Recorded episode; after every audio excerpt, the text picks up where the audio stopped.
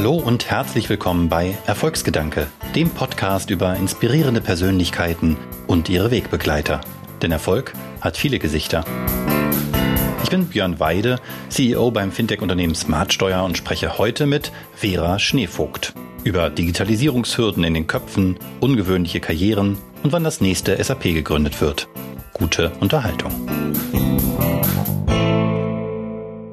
Vom Mädchengymnasium zum Chief Digital Officer bei Bosch. Muss man deine Karriere als Kompensationshandlung verstehen? Nein, weil ich einfach nur vier Jahre im Mädchengymnasium war und die anderen vier, neun, neun Jahre ist man im Gymnasium, also viereinhalb war ich im gemischten Gymnasium und viereinhalb war ich im Mädchengymnasium. Verstehe, aber herzlich willkommen, Vera Schneevogt. In jedem Fall ist dein Lebenslauf alles andere als gewöhnlich und darüber werden wir ganz sicher heute noch sprechen. Ich freue mich sehr, dass du da bist nach jetzt doch einem guten Jahr, glaube ich, bei Bosch mhm. als eben Chief Digital Officer. Ähm, da liegt es nahe, dass wir natürlich über das Digital in deinem Titel aussprechen, über das Thema Digitalisierung. Und ich habe mich gefragt, als ich mich vorbereitet habe auf dieses Interview, was sagt es denn eigentlich über einen Technologiestandort Deutschland aus, wenn einer der größten Industriekonzerne im Jahr 2019, letztes Jahr, für die wirklich ja neu geschaffene Rolle des Digital Officers eine Managerin mit Erfahrung für Krisen- und Transformationsprojekte holt? Das ist eine ganz gute Frage, Björn. Habe ich mich auch gefragt, muss ich gestehen. also vielleicht muss man da ein bisschen weiter ausholen. Ich glaube, ich hatte letztens eine ganz spannende Unterhaltung mit einem Freund, der gesagt hat, Vera, meinst du nach diesen Erfahrungen von Corona und Covid, dass Deutschland wirklich eine digitale Transformation braucht? Und ich fand die Frage überraschend, weil ich mache ja den ganzen Tag nichts anderes und mhm. habe mir gedacht, was habe ich gefragt, was meinst du denn damit? Und dann hat er gesagt, ja, eigentlich ist es doch so, ganz viele waren doch gezwungen, jetzt durch Lockdown die Tools zu nutzen. Kann ich bestätigen. Also es gibt Klar. so viele Tools, wie wir vorher nicht hatten. Alle, also wir haben mit Hilfe äh, Texten und mit Sessions und Webinaren alles toll. Also glaube ich, geht auch nicht weg, werden wir auch weitermachen. Und dann sagt er, ist es doch gar nicht das Digitale, sondern das ist doch die Veränderung, die Transformation, die du machen musst. Weil du hast doch einen ganz anderen Hintergrund, du hast einen anderen Background als der, als der geneigte Bosch-Manager in dem Alter mit dem, mit der langen Berufserfahrung. Und meinst du nicht, dass das Thema Kultur und Veränderung eigentlich der der Knackpunkt ist.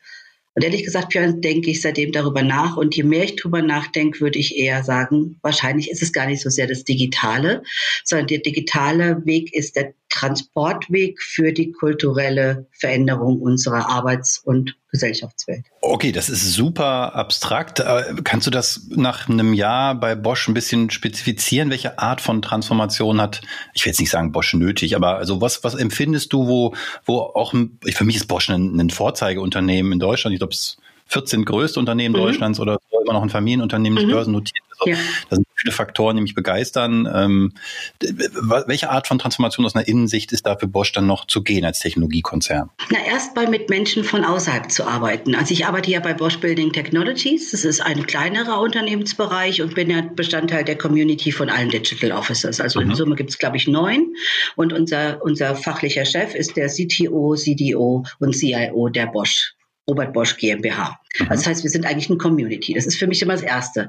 Im Gegensatz zu diesem sehr hierarchischen geprägten Verlauf, den ich schon aus der Siemens AG-Zeit kenne, ähm, ist es sehr, sehr stark hingehend äh, in Richtung Schwarmintelligenz oder Community-Verhalten, egal wie man es nennt. Also mehrere Menschen machen was, weil sie unterschiedliche Talente haben. Und wenn sie das optimal zusammengesetzt ist, können sie das besser als einer alleine. Mhm. Das ist einer der grundlegenden Annahmen dessen, warum man eben viele Dinge jetzt heute über Software zum Beispiel macht. Und als ich zu Bosch gekommen bin, ähm, bin ich eigentlich gekommen wegen meiner jetzigen Chefin Tanja Rückert. Und das ist bei mir so ein durchgehendes Theme durchs Leben. Ich hänge mehr an Personen als an Sachen oder an Jobs oder an Unternehmen oder sonst irgendwas.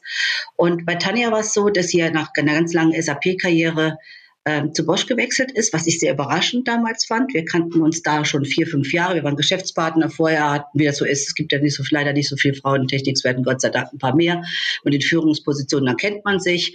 Und wir hatten einen sehr großen gemeinsamen Nenner. Und da habe ich gedacht, wenn Tanja zu Bosch geht, muss ich mich doch mal ein bisschen mehr mit Bosch beschäftigen. und habe dann eben so gemerkt, dass es eben so ein sehr, also so eine sehr schöne Diversifizierung ist von Themen, zwar 50 Prozent Automobil, also nahe, und 50 Prozent andere Geschäftsfelder. Das fand ich toll. Weil ich dachte mir so, ich habe jetzt so viele Unternehmen gesehen, gerade in den Restrukturierungen, die eben ein Geschäftsfeld hatten Und wenn das schief geht, dann dann ist es halt eins, Björn, dann bist du fertig. Also dann mhm. kannst du dann weitermachen. Mhm. So, und dann dachte ich mir, gut, ähm, okay, da dachte ich mir eigentlich nichts weiter. Dann kam diese Wahnsinnsstrukturierung, meine letzte hoffentlich für meines Lebens. Und in der Zeit hat, hat sie mich angesprochen, hat gesagt, möchtest du nicht ähm, vielleicht zu uns kommen? Und ja, was, was soll das? Halt, klar, wir können reden. Und dann haben wir gesprochen über diesen Chief Digital Officer, der tatsächlich bei Building Technologies ganz neu war, im Bosch-Konzern schon, glaube ich, zwei Jahre vorher begonnen hat. Also jeder Bereich hat es unterschiedlich gemacht. Und was mir eben gut gefallen hat, ist, dass äh, ich eigentlich ja kein, kein so, so operatives Thema mehr habe, sondern ich bin Strategie, Transformation, Coach, Zuhörer, Moderator, Innovator, Erfinder, Designer, also alles Dinge, die, die irgendwo in meinem Leben mal entweder zusammen oder getrennt eine Rolle gespielt haben. Und das finde ich so schön an diesem Job. War das da hilfreich, dass die Stelle neu geschaffen war, weil sie keine, keine Altlasten mitbrachte? Ja, ja, es gab also es gab schon eine Aufgabenbeschreibung, die wurde auch gerade erarbeitet. Ich glaube, ich hatte noch eine letzte Sitzung dazu mit, also für den ganzen Konzern. Und da wurde tatsächlich sehr viel Arbeit reingesteckt, wie es überhaupt bei Bosch nichts Leichtfertiges gibt. Äh, das ist sehr stark kulturell geprägt, dass man versucht, doch sehr sorgfältig und sehr nachhaltig zu denken. Liegt ja auch in der Geschichte von Robert Bosch himself, aber auch von der, des Unternehmens. Und dann eben auch sagt, wenn das dann beschlossen ist, ist es dann auch so. Das heißt also, ich konnte dann schon mich sehr stark in diese Rolle selbst dann reinfinden und kann die jetzt auch dann für unseren Bereich explizit gestalten. Aber jetzt höre ich, ähm, ich weiß nicht, ob ich wirklich einen Unterton höre, ob ich die nur reindichte.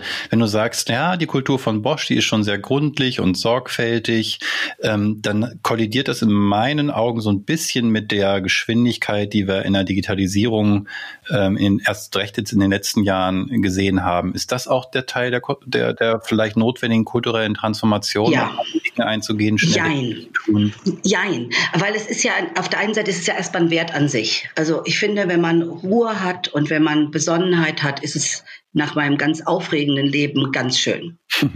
Aber Ruhe ist natürlich trügerisch, weil das heißt ja nicht, dass ich deswegen langsam sein kann oder kompliziert oder schwerfällig. Das mhm. ist natürlich Bosch aufgrund einer hohen Anspruch an Qualität. Wir arbeiten oft in Produkten, die Sicherheit für Leib und Leben haben. Also da kann man nicht leichtfertig sein. Wenn es um Menschenleben geht, muss man sehr, sehr sorgfältig sein. Dieser Wert an sich ist aber genau wie du sagst, in der digitalen Transformation alleine nicht mehr so viel wert wie in einer analogen oder in einer hybriden Welt. Hm.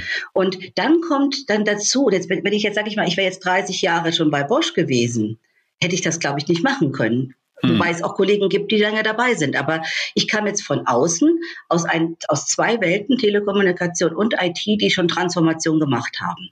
Und der Weg geht ja hin in eine IT-affine Welt. Ne? Also eine Kamera zum Beispiel ist wie ein Server, eine Videokamera. Mhm im Grundsatz ist der gleich designt. Eine Software, die ich da drauf spiele, auf der Kamera hat auch Management-Software, Auswertungscharakter, so wie ich das über den Server auch mache. Das heißt, die, die Produkte, das, man sieht es ja noch extremer bei Tesla und. Ich wollte sagen, die Autos werden ja zu, zu Fahren. Batterie mit Computer und Rädern äh, und, und, und, äh, und Lenkrad. Ähm, Brauche ich das aber eigentlich nicht. Äh, und, das, und, äh, und, das, und das hat mich immer schon fasziniert aus der IT-Ecke heraus, weil wir auch natürlich viele Automotive-Kunden hatten und so diese, diese Disruptionsveränderungen Veränderungen, die ich in meinem Leben jetzt dreimal erlebt habe, von der Schreibmaschine zum PC, vom PC zur äh, äh, zum Internet und jetzt vom Internet zum IoT, IT-Architektur. Das sind drei Disruptionen in einem Menschenleben. Das finde ich echt viel. Das stimmt. Jetzt haben wir ja vorhin schon im Vorgespräch darüber gesprochen. Corona hat an vielen Stellen zu einer sehr schnellen Adaption von digitalen Tools geführt. geführt. War das so ein bisschen auch der Weckruf für die deutsche Industrie beim Thema Digitalisierung endlich Gas zu geben? Ich glaube schon. Also nicht nur für die Industrie, sondern viel mehr für die Schulen. Oh ja. Für die Gesellschaft äh, ich meine, für, für jemanden wie mich ist es ja zynisch witzig, dass jemand denkt, Digitalisierung geht wieder weg. Also meine, ich beschäftige mich, ja natürlich. Also es gibt ja immer welche, die es besser wissen und die meinen, ich meine, ich will da jetzt nicht eingehen, dann reg ich mich nur auf. Ähm, die sagen, ähm, die sagen, ja, das ist doch Quatsch, das war schon immer anders und das wird dann schon wieder so werden. Und, ähm, und ich glaube, dass sich das Ganze, wenn man dann äh, zurückblickt, ähm, ganz chronologisch gezeigt hat, wie jede industrielle Revolution übrigens. Und wir hatten ja schon, das ist jetzt die fünfte wahrscheinlich oder die viereinhalbte, keine Ahnung. Ähm, und ähm, ich glaube, dass einfach die Anwendung von Digitalem so offensichtlich im Guten wie im Schlechten geworden ist. Nämlich fangen wir mal an, einfach mit dem, jeder konnte Homeoffice machen, wenn du ein Laptop, ein iPhone oder ein Smartphone und oder ein Tablet hast. Hm. Nur da, da, weil das Internet, wenn du WLAN hast und hast einen Zugang zu deinem Firmennetz, konntest du, egal wo du willst, arbeiten. Das tue ich, Björn, schon seit zehn Jahren. Also für mich war das keine Überraschung. Aber ich habe Kollegen, die haben gesagt, Vera, ich habe das erste Mal nach 30 Jahren Homeoffice gemacht und ich ärgere mich, dass ich es nicht früher gemacht habe. Ach, gucke. Und das fand ich toll, dass sie das auch gesagt haben. Und die mhm. haben auch den, ihren Mitarbeitern Mut gemacht. Das war, das war das Erste. Das Zweite war, es zeigt alle Schwächen, dass wir so viele Formulare haben, dass wir so wenig online haben, dass unsere Verwaltung nicht darauf raus ist, die Schulen eine Katastrophe.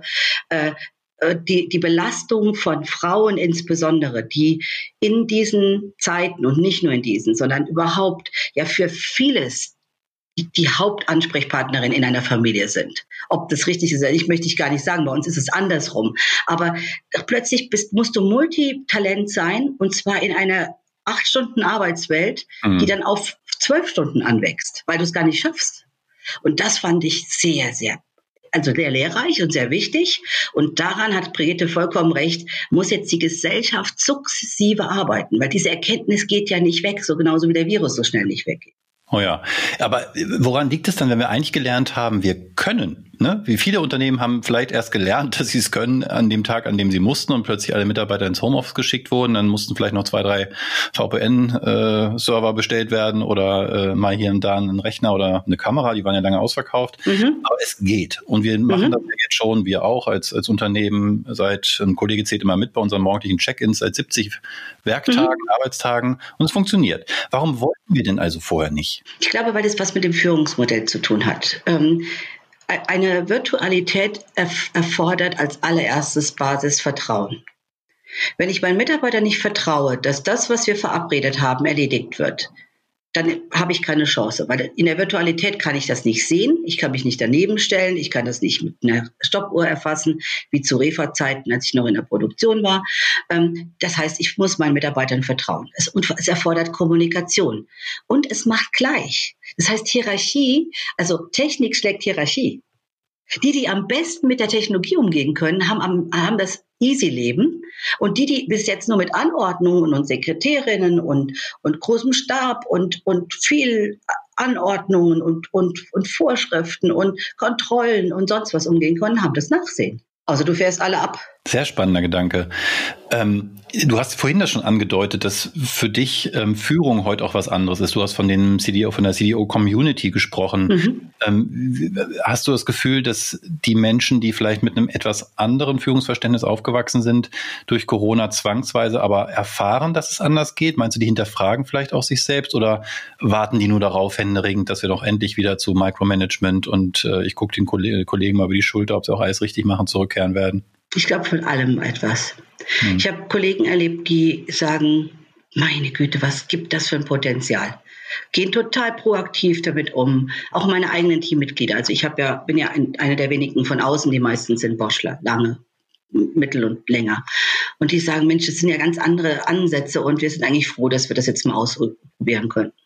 Andere sagen, hoffentlich sind wir bald alle wieder im Büro und hoffentlich können wir noch 15.000 Meetings mehr machen als bisher.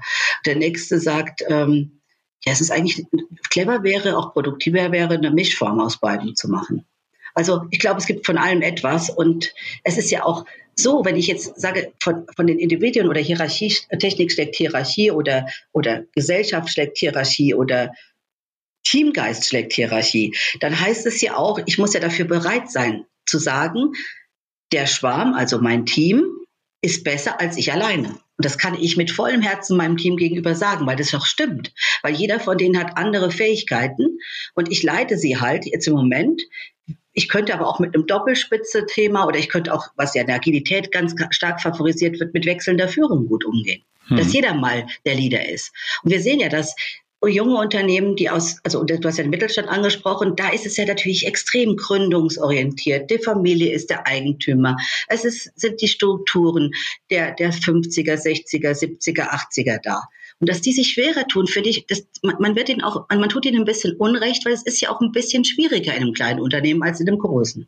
Jetzt sind wir schon wieder bei einem Punkt, wo wir sehen, eigentlich haben wir alles, was man braucht. Und gerade im IT-Umfeld war es auch noch nie einfach, ein Unternehmen zu gründen. Und trotzdem, wenn man sich mal die 100 größten deutschen Unternehmen anguckt, gibt es mit SAP nur ein einziges Softwareunternehmen. Ja. Und das ist jetzt fast 50 Jahre alt.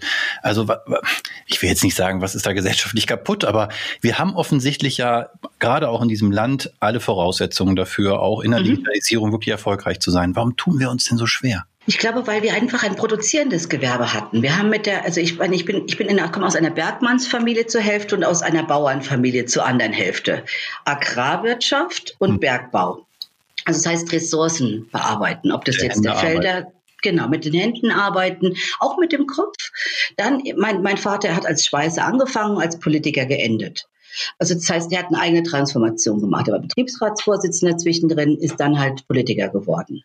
Ähm, das heißt, du hast in diesem verarbeitenden Gewerbe, guck dir das Ruhrgebiet an, das Saarland, ähm, andere Teile, die Oberpfalz, guck dir die, die ostdeutschen Teile um Bitterfeld und sonst was an. Da war nur verarbeitende Schwerindustrie. So, jetzt ist die weg.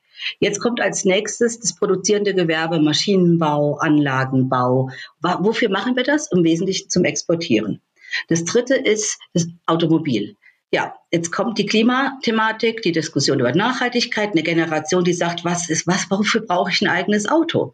Das heißt, im Prinzip ist, ist diese Schwarmintelligenz, wie ich das gerne nenne, dass ich beobachte, was passiert denn um mich herum, das der einzige, mein einziger Grund, warum ich da bin, wo ich heute bin.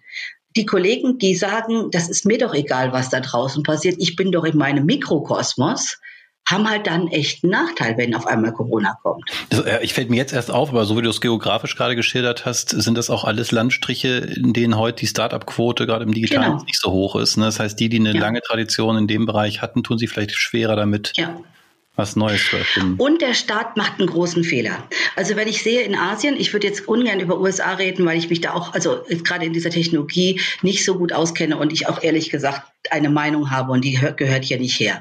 Ich bleibe mal in Asien. Ähm, ich bleibe mal in Asien. In Asien ist es so, dass ich einfach, der, der Mensch zählt selbst weniger als die Gesellschaft und auch das Team. Also es ist eine völlig balancierte Thematik, dass man gemeinschaftlich was macht und man macht es zum Nutzen der Gesellschaft.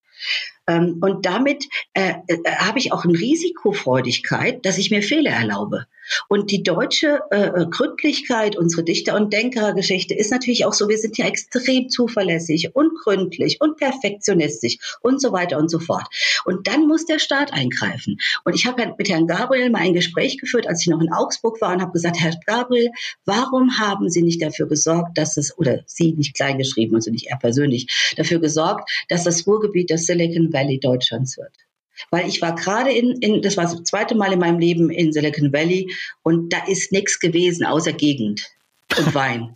Und warum geht das da? Und wir hatten, wir haben Arbeitskräfte dort und wir haben dort eine Infrastruktur, die in der Mitte auch noch Europas liegt. Viel besser zum Beispiel als in München oder so, ne, wo wir am, am Alpenrand liegen.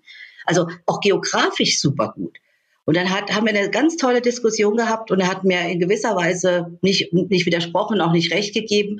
Und ich glaube, es ist dieses, auf vier Jahre gewählt zu werden und dann zu wenig Zeit zu haben, auf Langfrist zu gehen. Das ist ein sehr großer Vorteil in Asien. Äh, was ist da der Vorteil? Haben die längere äh, Legislatur? Die längere, Pla ja, die längere Planung eigentlich auch. Und dass die Unternehmen ja langfristig planen. Ich meine, China plant über 50 Jahre. Hm. Russland auch.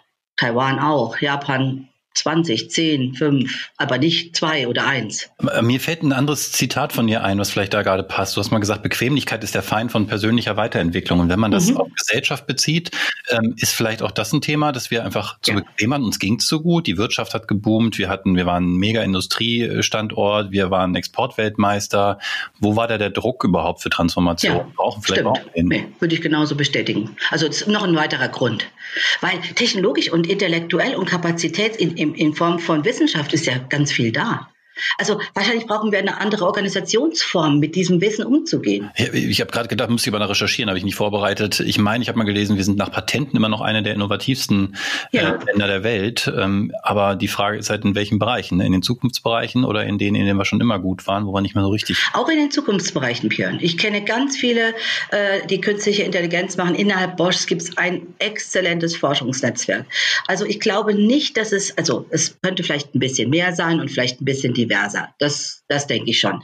Aber ich habe jetzt nicht den Eindruck, dass es daran liegt, dass es nicht da ist. Ich glaube nur, wir sind halt zu komplex und kompliziert, ähm, Stipendien zu vergeben. Menschen haben ja, müssen ja Geld haben, um an Bildung zu kommen. Also die richtig guten. Ne? Also wenn du nach Stanford gehst, dann siehst du, was Geld ausrichten kann. Das ist gegründet worden unter anderem von den beiden Google-Gründern.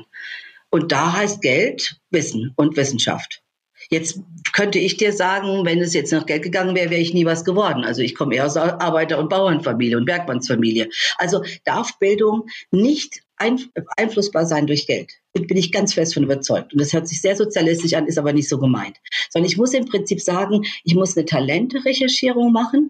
Und wenn jemand ein spezielles Talent hat, der Softwareprogrammierung, um das jetzt mal zu nehmen, oder der Komplexität in Prozessen zu denken, dann muss der gefördert werden oder die.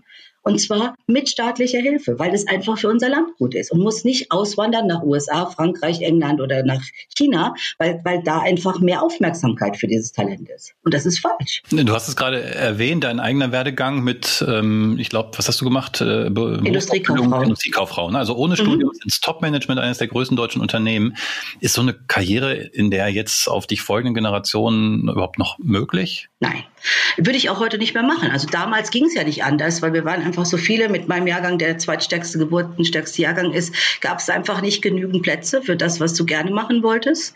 Ich bin sehr pragmatisch und habe gedacht, ich verdiene jetzt erstmal mein eigenes Geld und dann schauen wir mal weiter. Und wenn ich es heute machen würde, ich habe es letztens gesagt, würde ich Wirtschaftsingenieurwesen studieren. Das ist mein Traumstudiengang. Gab es wahrscheinlich da noch gar nicht, ne?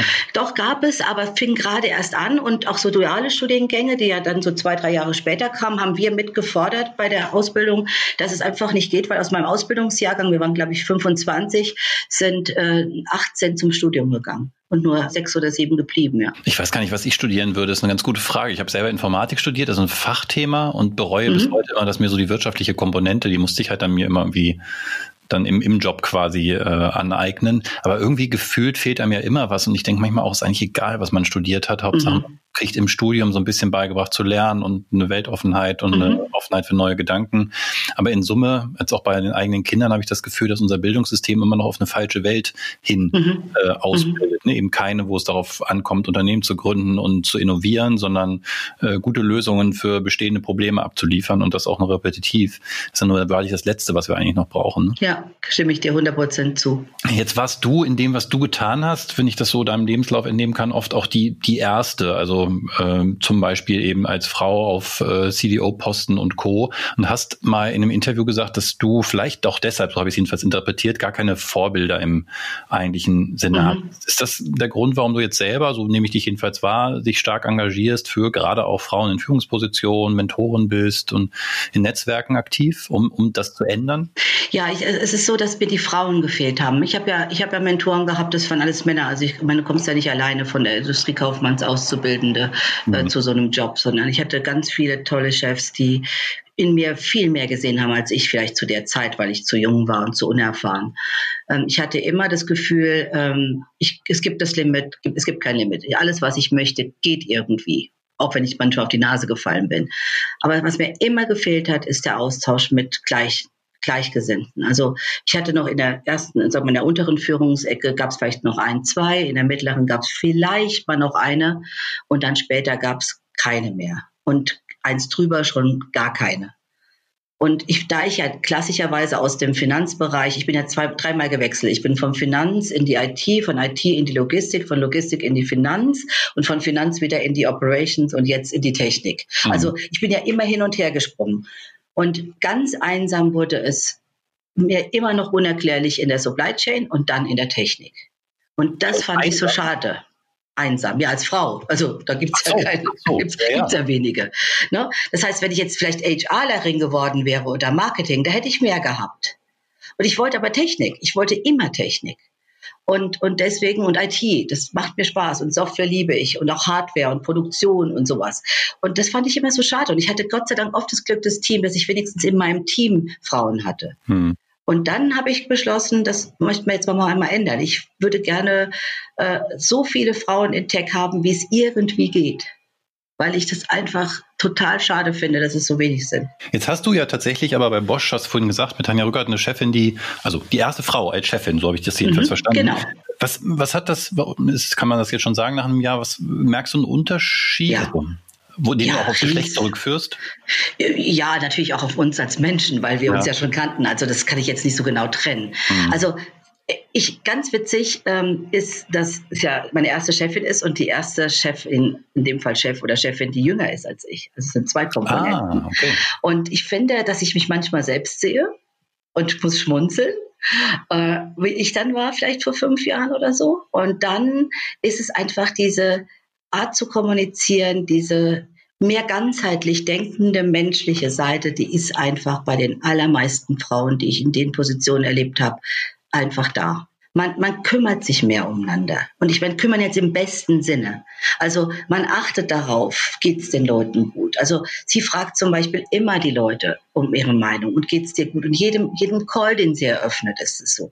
Und das habe ich halt von mir selbst kenne ich das, aber das habe ich in den meisten anderen Positionen, wo es überwiegend Männer waren oder ausschließlich eigentlich selten erlebt. Es gibt auch einige Männer, das hat damit habe ich noch nicht mal unbedingt was mit dem Geschlecht zu tun, hat sehr viel mit Nachdenken, Reflexion und auch mit großen Teilen mit Erziehung zu tun. Ich will das jedenfalls hoffen. Ich selber habe nämlich zwei Jungen ähm, und frage mich immer, weil ich das selber schon auch so wahrnehme, dass die, so sagen wir mal typisch weibliche Attribute, sofern es die denn überhaupt äh, wirklich gibt, äh, heute gefragter sind denn je. Und das, was lange Zeit Männer gekennzeichnet hat, dass sich durchsetzen und Ellenbogen und Testosteron und nach vorne und gewinnen, äh, dass das immer weniger ein Erfolgsfaktor wird. Und frage mich natürlich jetzt ganz bewusst auch, Mensch, was, was kannst du denn daran überhaupt, äh, was heißt ändern, aber was kannst du deinen Kindern mitgeben, auch wenn sie Jungs sind und mal Männer werden, hoffentlich, ähm, äh, dass sie das verstehen, dass das, äh, auch wenn sie es vielleicht in ihrem Umfeld noch anders wahrnehmen, dass es nichts damit zu tun hat, dass man als Mann so nicht sein kann oder darf, sondern das sind einfach Attribute, die wir vielleicht eher über Vorbildfunktionen, falsche in dem Fall, ähm, vermittelt haben. Mhm. Also ich halte es ganz wichtig, dass was du sagst, Björn, dass du, dass du Vater bist. Dass du zeigst, dass Vater und Mutter zwei Personen sind, die mal mindestens gleichwertig sind und dass eine Vaterrolle genauso wichtig ist wie eine Mutterrolle und dass man eigentlich alles ändern kann und, und, und je, nach, je nach Notwendigkeit adaptieren.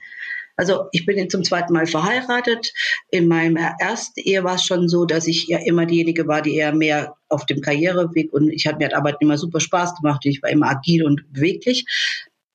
Und jetzt äh, ist es so, dass wir uns halt eben vor drei oder vier, vor vier Jahren auch unter anderem wegen unserer beiden Pflegekinder und unserer älter werdenden Eltern darauf geeinigt haben, dass mein Mann freiberuflich zu Hause bleibt und der macht all die Sachen, die im traditionellen Verständnis eigentlich Frauen machen mhm. würden in der konservativen. Du glaubst nicht, was der manchmal für Diskussionen hat mit Männern. Und das ah. war mir gar nicht hm. bewusst, dass das einfach dann so stigmatisiert wird. Und das, deshalb sage ich, es ist kein Frauenthema, das ist ein Gleichberechtigungsthema. Ja, ja, ja. Und die Talente sind ja Gott sei Dank schön verteilt. Ich fand tatsächlich, ähm, also es soll ja gar nicht zu politisch werden, aber damals die Initiative, die Eltern, äh, das Elterngeld äh, unter anderem daran zu knüpfen, dass der Vater auch mal mindestens zwei Monate, also die Dauer des Elterngelds wird halt länger, wenn der Vater auch äh, was übernimmt, fand ich damals einen sehr smarten Move, weil mhm. es halt Männer dazu gebracht hat, unter dem von mir aus auch Vorwand gegenüber ihrem Netzwerk, äh, da noch mehr Geld abzuknöpfen, ein bisschen sich verpflichtet sahen, vielleicht auch mal diese in diese Rolle zu schlüpfen. Ähm, das, das gab ein Stück weit einen Rechtfertigungsgrund, weil ich habe das schon auch so wahrgenommen, dass man mhm. sich als Mann da mehr rechtfertigen für musste. Ja. Doch wahrscheinlich auch sogar immer noch. Ähm, dann brauchen wir diese, dann brauchen wir diese ersten die anders sind, die das vorleben, die ja. wie du jetzt als Frau in Technologie sagen, hey, das ist kein, äh, es hat nichts damit zu tun, dass das eine Männerdomäne ist, das können Frauen genauso gut und ihr seht's doch hier und so. Ähm, mhm. Und so, so habe ich dich, das war ja meine Eingangsfrage, so habe ich das auch verstanden, ein Engagement ja. zu sagen, ich mache mich auch sichtbar gar nicht, weil ich jetzt selber im Rampen nicht stehen will, mhm. sondern weil ich will, dass andere sehen können, es geht, es geht als Frau in Führungsposition, es geht als Frau in der Technologie, man kann auch dreimal einen Job wechseln, es geht im Zweifel auch ohne Studium. Ähm, das finde ich, ähm, finde ich echt bewundernswert. Dankeschön. Ich nicht. Ich, finde, ich kenne mich ja nicht anders. Auch schön. Jetzt ist mir noch, noch was aufgefallen. Du hast gesagt, äh, Tanja Rückert fünf Jahre jünger oder so habe ich es jedenfalls verstanden, oder zumindest jünger. Mhm. Du hast mal gesagt, Alter ist kein Verdienst. Ähm, ja. Das fand ich einen schönen Satz. Ähm, und ich habe ihn auch mal wieder so interpretiert, dass du auch in deiner Führungsfunktion auch Jüngeren Chancen geben willst. Und da frage ich dann natürlich, wenn jetzt man das nicht in einem an der Seniorität im Sinne von Alter, Erfahrung im Lebenslauf oder so ablesen kann. Äh, was suchst du dann in einem jungen Menschen, wenn du sagst, ich möchte der oder dem gern Verantwortung geben und kann das jetzt nicht begründen mit, äh, hat doch schon 20 Jahre äh, mhm. Berufserfahrung oder Führungserfahrung? Was suchst du in jemandem? Also ich, ich sammle ja interessante Menschen in meinem Leben. Also ich habe nie wirklich, ja, also, also in Anführungszeichen. Also, also nee, ich habe so eine, Neigung, je, je, je, je mehr, also ist mir oft, oft schon natürlich ist auch meine super soziale Erziehung, die dahinter steht und die christliche. Wenn jemand gesagt hat, der ist so schrecklich kompliziert, hat mich das gereizt. Und ich habe immer gedacht, warum hat mich das gereizt? Weil ich fand dieses konforme, immer gleichlautende langweilig. Ich bin ein sehr aktiver Mensch immer gewesen, auch politisch immer, obwohl ich keiner Partei angehöre, mein, wie gesagt, durch meinen Vater mhm. geprägt, durch meinen Großvater geprägt, aber auch durch meine Mutter und meine Großmutter, die ja Teil davon waren, dass die, dass die das machen konnten, was sie machen, gemacht haben. Und ich fand immer, dass selbst mein Großvater, der Jahrgang 1900 war und ich Jahrgang 65, also das heißt, als ich so mit ihm angefangen habe zu reden, war er schon weit über 70, immer total auf meine Meinung gezählt hat. Also und mein Vater immer gesagt hat, Mensch, der hört mehr auf dich als auf mich. Äh, und das fand ich toll. Ich fand, also deshalb habe ich einen großen, ganz großen, netten Erinnerungsbezug zu älteren Menschen. Also das liegt an meinen Großeltern. Dann habe ich aber gemerkt, als ich jung war, wusste ich Sachen und ich wusste Sachen nicht. Und wenn du sagst, bleib bei deinen Leisten, das, was du kannst, kannst du dann ausprobieren und du musst natürlich ein Fundament haben. Aber wenn ich ein Talent habe und ich sehe bei jemandem anderen ein Talent, das zehnmal besser ist als der, der 20 Jahre Erfahrung hat, warum soll ich mir diesen Schatz entgehen lassen? Ich bin doch wirtschaftlich verantwortlich. Ich möchte doch Gewinn erzielen mit meinem Unternehmen. Und das ist eine betriebswirtschaftliche Kenngröße, dass ich mir die Ressourcen so suche, die mir den maximalen Erfolg garantieren. Mhm. Und das leitet mich. Mir ist es egal, ob jemand schwarz, weiß, Muslime, äh, Christ, Buddhist oder, oder Mann oder Frau oder alt oder jung ist. Das ist für mich wurscht.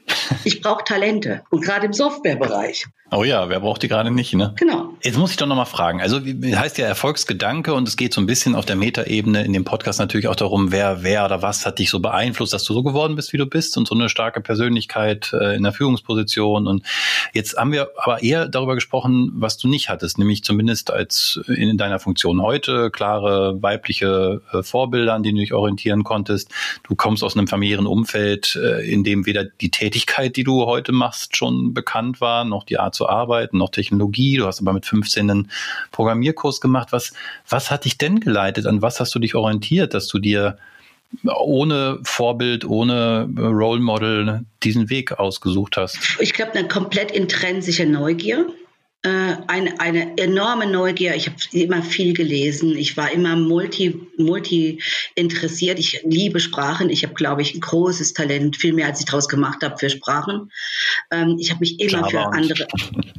nee, ich meine, die, die, die, die, man spricht. Ähm, aber Programmiersprachen finde ich, find ich auch nicht uninteressant. Ähm, also Sprachen überhaupt und Kultur und Politik und Geschichte. Und das ist wahrscheinlich das. Ich versuche immer so, also, oder habe schon ganz früh, ich habe auch Latein gehabt in der Schule, immer versucht, aus diesen alten Erfolgs- und Misserfolgsgeschichten zu lernen. Also Brutus und Cäsar oder der Untergang Ägyptens. Also es hat mich immer irgendwie interessiert, zu verstehen, was ist denn da passiert. Und ich glaube, so diese, diese Feststellung dessen, dass wenn man eben bequem und satt ist, geht man unter. Und wenn man das nicht tut, geht man nicht unter. So einfach, glaube ich, war das. Und dann habe ich gedacht, ich habe ja kein Studium. Ich habe eigentlich mit 19 angefangen, mein eigenes Geld zu verdienen. Ich habe viel zu früh geheiratet beim ersten Mal und habe trotzdem Sportarten ausprobiert. Ich habe immer alles ausprobiert. Und ich habe manches total schlecht gekonnt und manches total gut. Und ich glaube, das hat mich motiviert. Und keine Eltern, die mich gebremst haben. Jetzt muss ich nochmal abbiegen, weil du hast mein Lieblingsthema angeschnitten, äh, Bildungspolitik. Und ich habe mich gerade daran erinnert, bei dem, was du erzählt hast, an einen Gastartikel oder einen Artikel von Miriam Wohlfahrt, die ist äh, mhm. Gründerin und Geschäftsführerin von RatePay. Die hat einen Artikel geschrieben, ähm, wo sie geworben hat, was jetzt für gerade für mich als Informatiker ja eigentlich erstmal eine gute Sache ist, irgendwie mehr bei in die digitalen Kompetenzen bei Kindern zu äh, investieren. Ähm, da rennt es mir bei mir durchaus offene Türen ein. Aber sie sagte, und es war, sollte wahrscheinlich ein bisschen provokant sein, und dann schafft doch einfach Latein ab, das braucht kein Mensch. Jetzt hast du gerade gesagt, als Chief mhm. Digital Officer, dich haben Geschichte und Politik und die alten Sprachen zu dem gebracht. Mhm.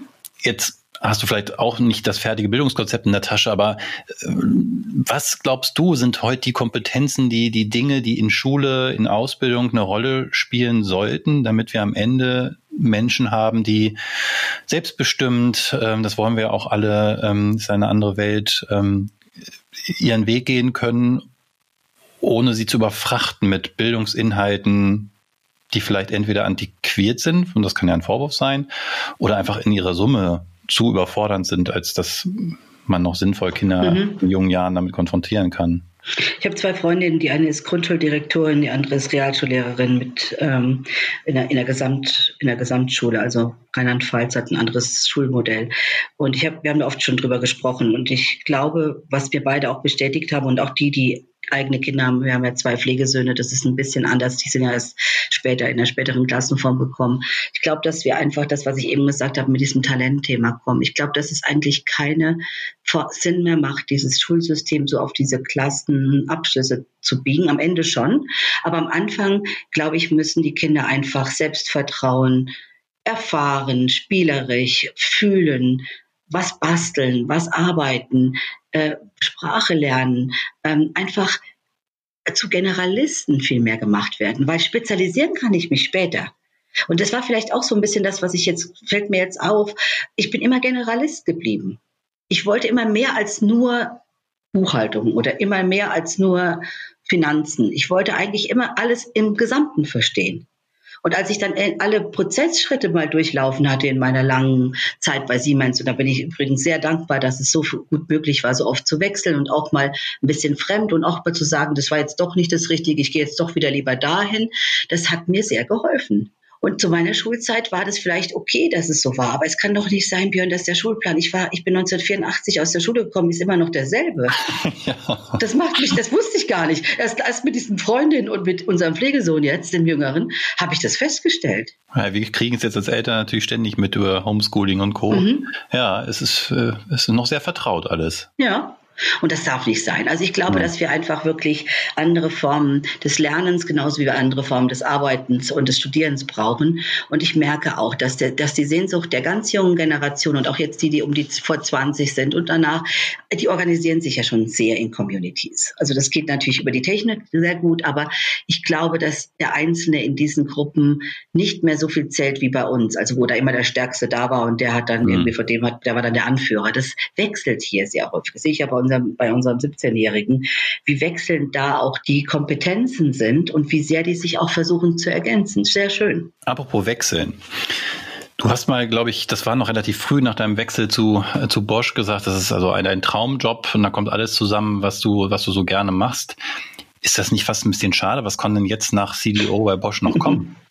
Also das Einzige, was noch der Top diesen Job ist, gründen. Ah. Ich möchte gerne eine eigene Firma gründen, die, die mit Technik zu tun hat und mit Software und vielleicht mit Bildung, aber ganz bestimmt mit Robotics. Das ist nämlich oh. meine echte Leidenschaft geworden in Japan und der Zusammenarbeit mit, mit Till Reuter bei KUKA, als wir in Augsburg so ein tolles Projekt über Human-Machine Interaction gemacht haben.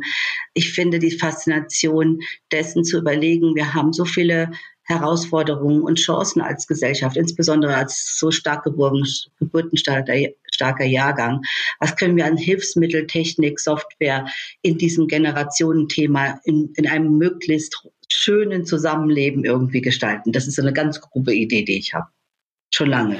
In der Hoffnung, dass wir dann irgendwann unter den 100 äh, erfolgreichsten deutschen Unternehmen nicht nur SAP im Technologieumfeld und äh, Softwarefeld haben, äh, setze ich sehr auf dich. Vera, ich danke. danke dir ganz herzlich für deine Zeit, die du mitgebracht hast, deine Offenheit, deine spannenden Impulse und Gedanken und hoffe, dass wir uns also mal spätestens, wenn du gegründet hast, äh, wieder darüber unterhalten können. und bis dahin dir alles Gute. Vielen herzlichen Dank für. Es war eine Freude. Vielen Dank. Sehr gerne.